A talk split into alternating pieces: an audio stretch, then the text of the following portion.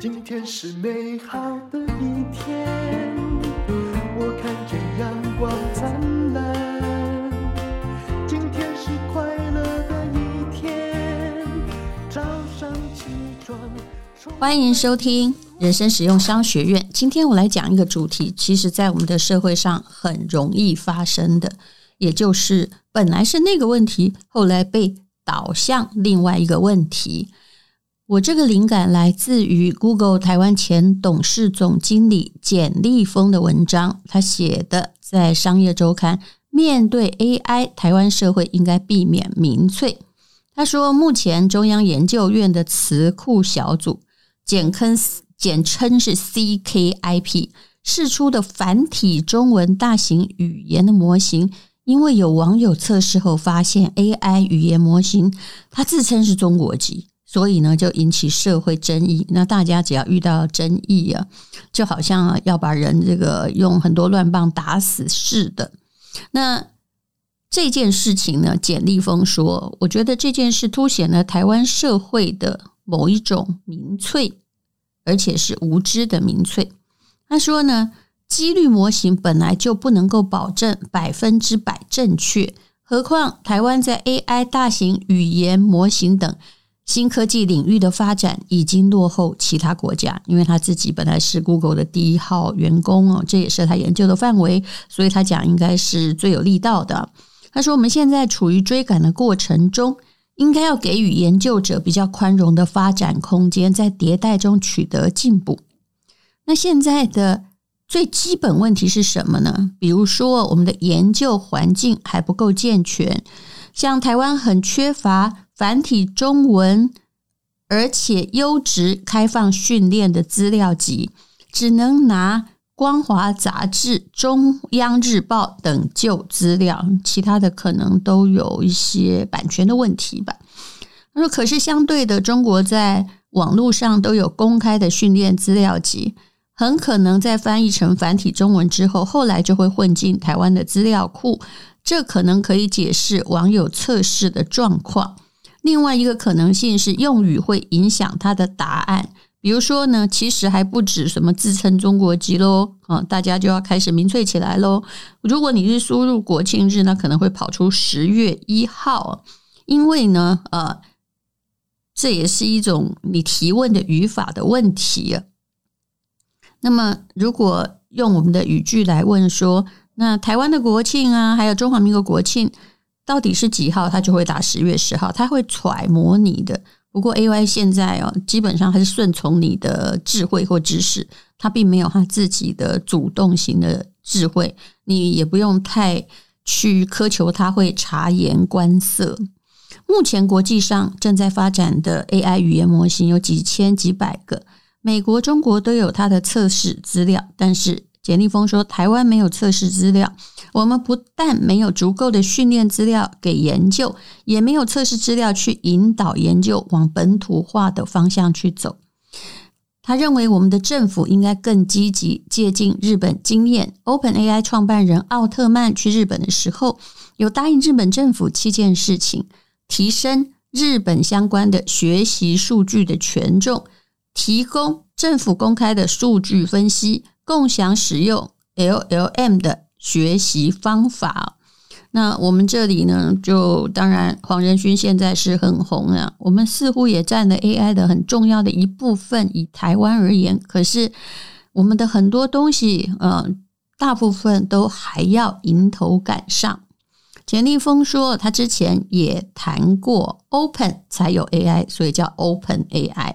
如果我们不去对大型语言模型做检视，而要它提高开放程度，它会变成另外一种一言堂，让这个世界的多元性就不见了。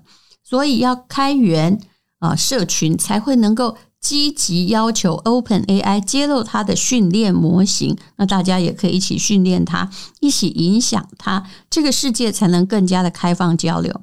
但是我们现在一点都不 open，你看看，只要随便提出一个什么啦，大家就想阻挡 AI。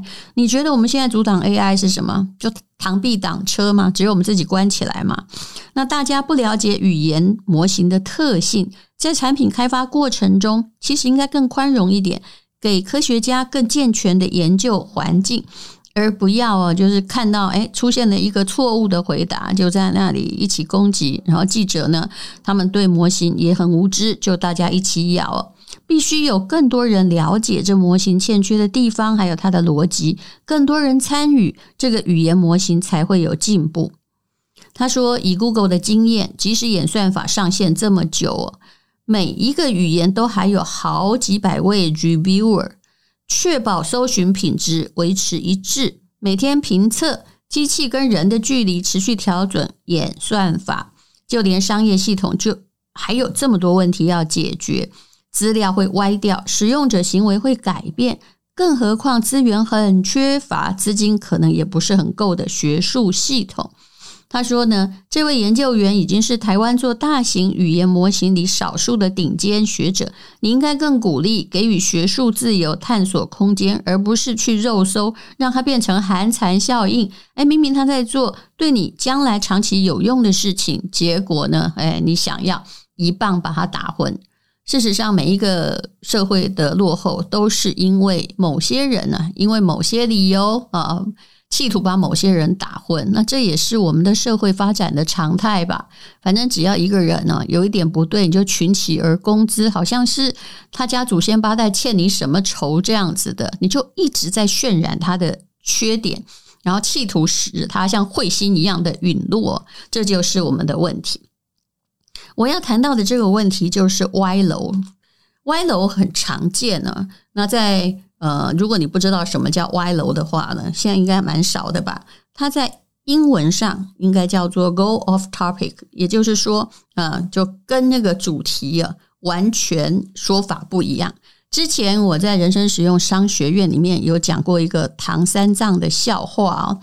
啊，尤其记者这几十年来是非常擅长歪楼的，所以呢，呃，我个人是也没那么红啊，就不需要面见记者。但是有些时候啊，你去回答他的问题，你会很遭殃，也就是从一个问题引来了另外一个问题。我记得很早以前呢，在我还很天真的时候，有一次我去参加朋友的新书发表会，结果呢，诶记者问我，我不知道说了些什么。后来我害了他，没有人在写那个他出了什么新书，而是在写我的说法里面有什么问题，是不是在暗讽谁呀？啊，所以歪楼才有收视率、收听率啊、收看率。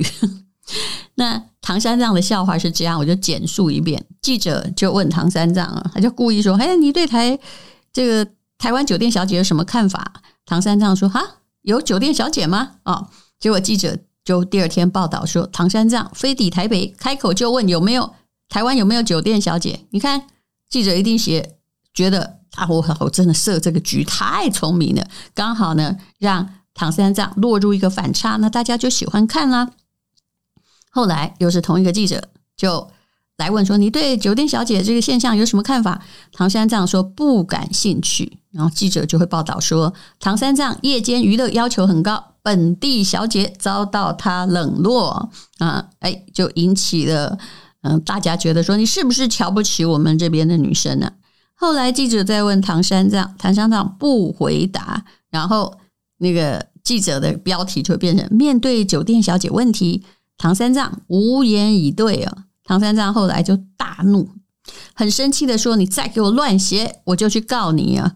然后记者就在第二天又报道唐三藏一怒为小姐，啊后来唐三藏一气之下真的把记者告到法院去，媒体就争相报道法院会审理唐三藏酒店小姐案，所以呢，这位现代唐三藏啊就非常非常生气，好，他后来就撞墙而亡。媒体又补充报道说唐三藏为酒店小姐殉情，三藏的这一生啊，哎呀！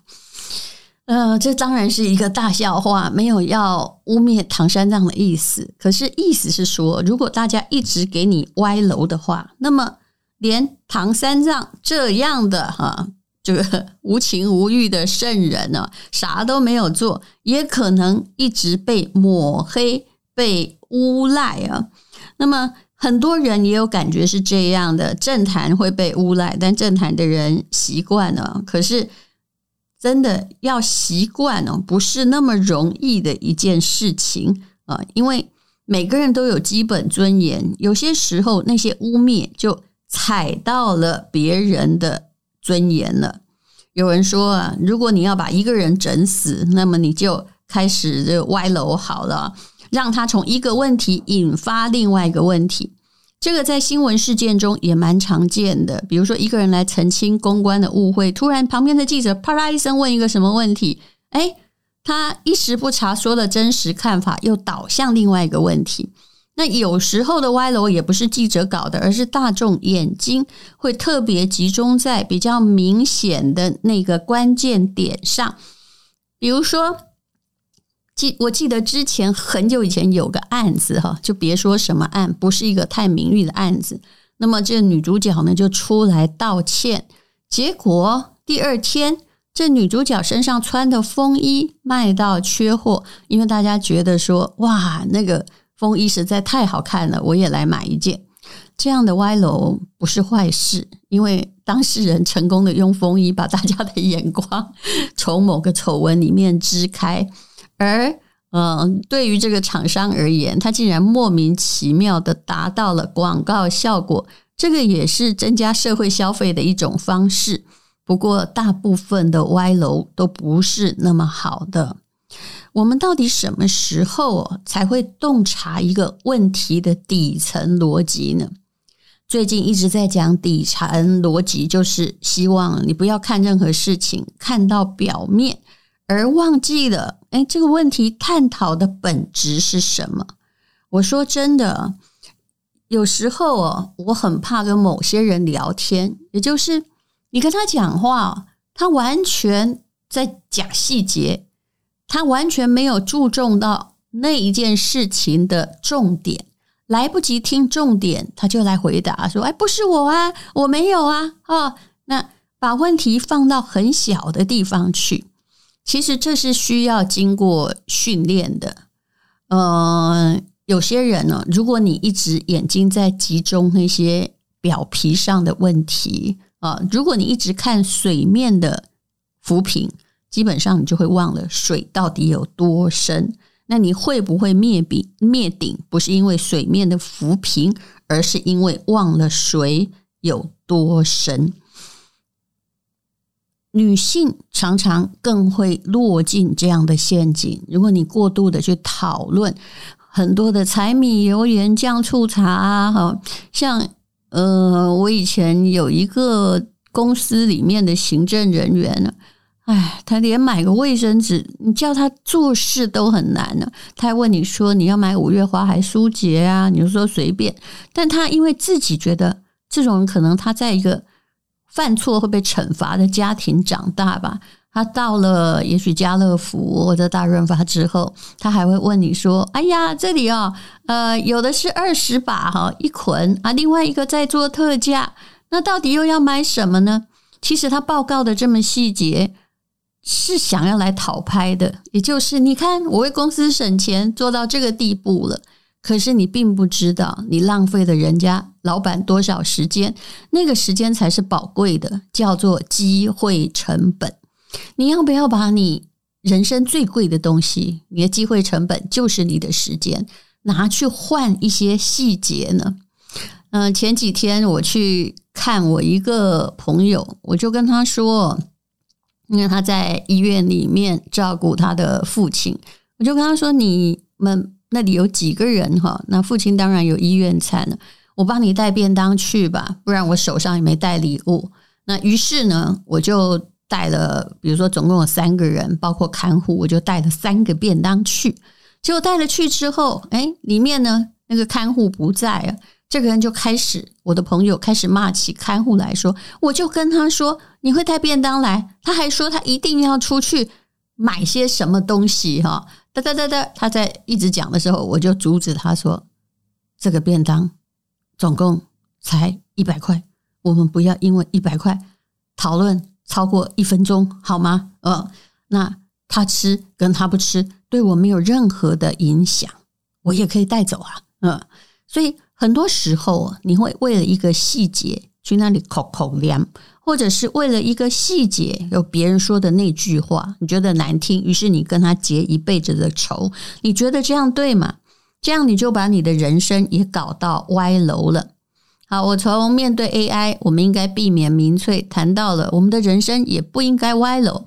你要去看 AI，最重要的是在研究一个语言模型，它要让你这个社会赶得上世界的进步，而不是 AI 像 Google 一样让你问你的国籍的。嗯，很多时候啊，不要只专注于鸡蛋里挑骨头的问题，而忘了那个蛋可以孵化成一只鸡。